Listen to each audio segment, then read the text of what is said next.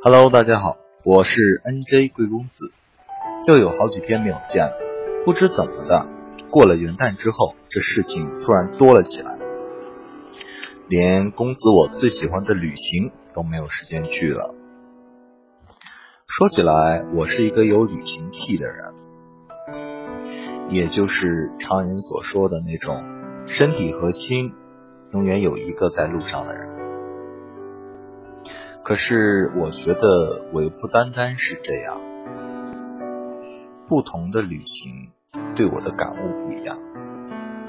可是越是有这么多的不一样，越是牵引着我去憧憬远方。直到现在，我才发现，旅行对于我来说，其实就是一个让身体追逐心灵的这么一个过程。就好似我的心一直都在远方，只不过我的身体去通过旅行追逐自己的心灵一样。去过的这么多地方中，如果让我选一个，说是对我感触最深，也是让我最难忘记的地方，那我想一定就是乌镇了。对于乌镇的憧憬。从我很小的时候就已经开始了。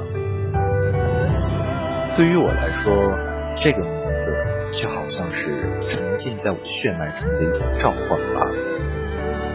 那里或许就是你说的第二故乡的那种感觉吧。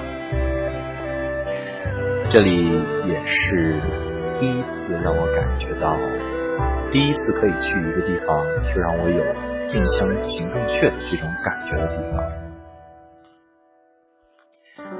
正如黄磊在电视剧《似水年华》中的一句台词：“这是一个让人好想谈恋爱的地方。”乌镇可以说是江南古镇中最浪漫的版本。这里有着作为江南古镇所拥有的一切：小桥、流水、人家，而这里的一切又是那么的与众不同。记得到乌镇的那天是个雨天，乌镇多雨，江南也是一样。或许乌镇就是江南最有代表特色的地方了。乌镇就像它的名字一样，质朴、传统而又韵味无穷。来时。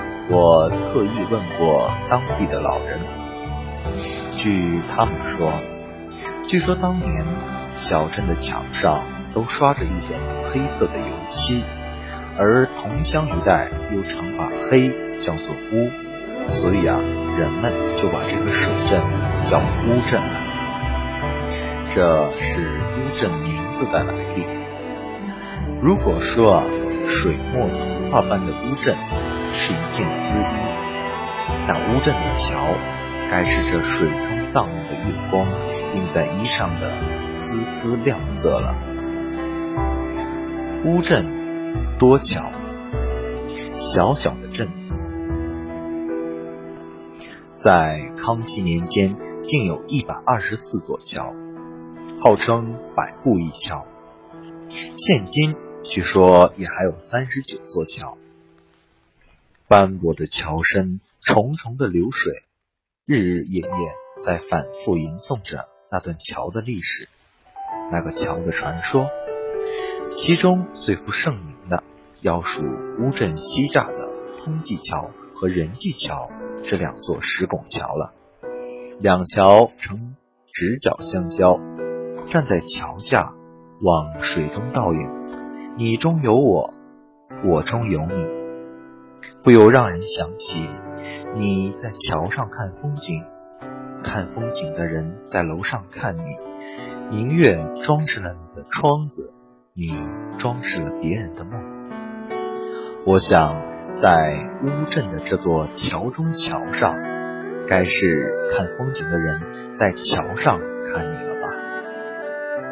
乌镇，一个轻描淡写着、写着浓郁浪漫气息的地方。在乌镇，水阁似乎比桥更吸引人的注意。乌镇的民居不仅沿河而建，而且一部分已经延伸至河面，下面用木桩或石柱打在河床中，上下横梁，再搁上石板，当地人称其为水。记得很久以前看过一篇文章，是茅盾先生写的《大地山河》，如今我又特意把它翻了出来。其中这样描述故乡的水阁：人家的后门外就是河，站在后门口可以用吊桶打水，午夜梦回可以听到鼓声飘然而过。水阁是一个窗口，让你真正的水乡，让你看到实实在在的水乡生活。借宿水阁，推开雕花木窗，脚下就是潺潺的流水了。清风徐来，幽湿的气息里，水声呢喃。这时，你才能真正体会到。水乡人家进枕河中枕河的滋味。清晨醒来，敞开门窗，薄雾缭绕。小镇初醒，船娘包着蓝印花布头巾，静静地撑下竹篙，船轻巧地划过水面，荡开一圈圈涟漪，不急不徐，从容如千年的乌镇。等到太阳升起，各家各户水阁的竹竿上，花花绿绿的衣服挂起了。小孩也在屋里顽皮的嬉闹。在日落时分，炊烟四起，小船也像有了归心，急速而欢快的在水面上前行。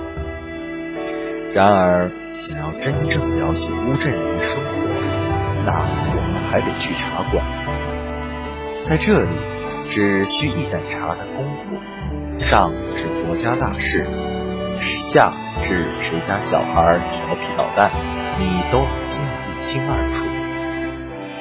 乌镇的茶馆多是出了名的，大大小小，散落在各个街巷的水阁里。茶馆分街庄和乡庄，街庄地处中市。宽敞雅致，而乡庄多在栅头上，质朴醇厚，却更能让你品出水乡的原汁原味。水乡人实在是好客的，坐在水阁品一杯当季的清茶，实在是再惬意不过的事了。望窗外雨帘，听雨声滴答。我觉人生至此便可一无所求了。归程时，我特意为朋友带回了一盒清茶。或许他并不能有我如此感慨，但也希望他能从中品出水乡一二。到了水乡的傍晚时分，寻一处茶馆，你可依窗而坐。一面傍河，一面临街，街道喧哗，河道沉寂。行白菊的清香里，你会发现，原来自己也如水阁，身在繁华里，心却静如止水。朋友，或许你在品这一杯清茶的时候，可以体会到我此时的心境。漫步乌镇。在瓦朱门，白墙青砖，小巷蜿蜒曲折，水阁亭亭玉立。它没有周庄的门厅，没有同里的豪宅，就像一位穿着蓝印花布小褂，在小桥上行走的女子，细腻柔婉，美的自然却又不肤浅，让人放松。也让人陶醉，所以乌镇的爱情也应该是简单而醉人的，像当年白素贞与许仙的相遇，烟雨朦胧里波澜不惊，却情意动天。乌镇的浪漫，安安静静，不是张扬，只有真心相爱的人才能体会得到吧。我想，当这城市一天天繁华，当着人心一天天浮躁，在这样一个娴静的水乡，该有怎样的一位温婉的女子或明朗男子，和你相遇在这千年的梦里呢？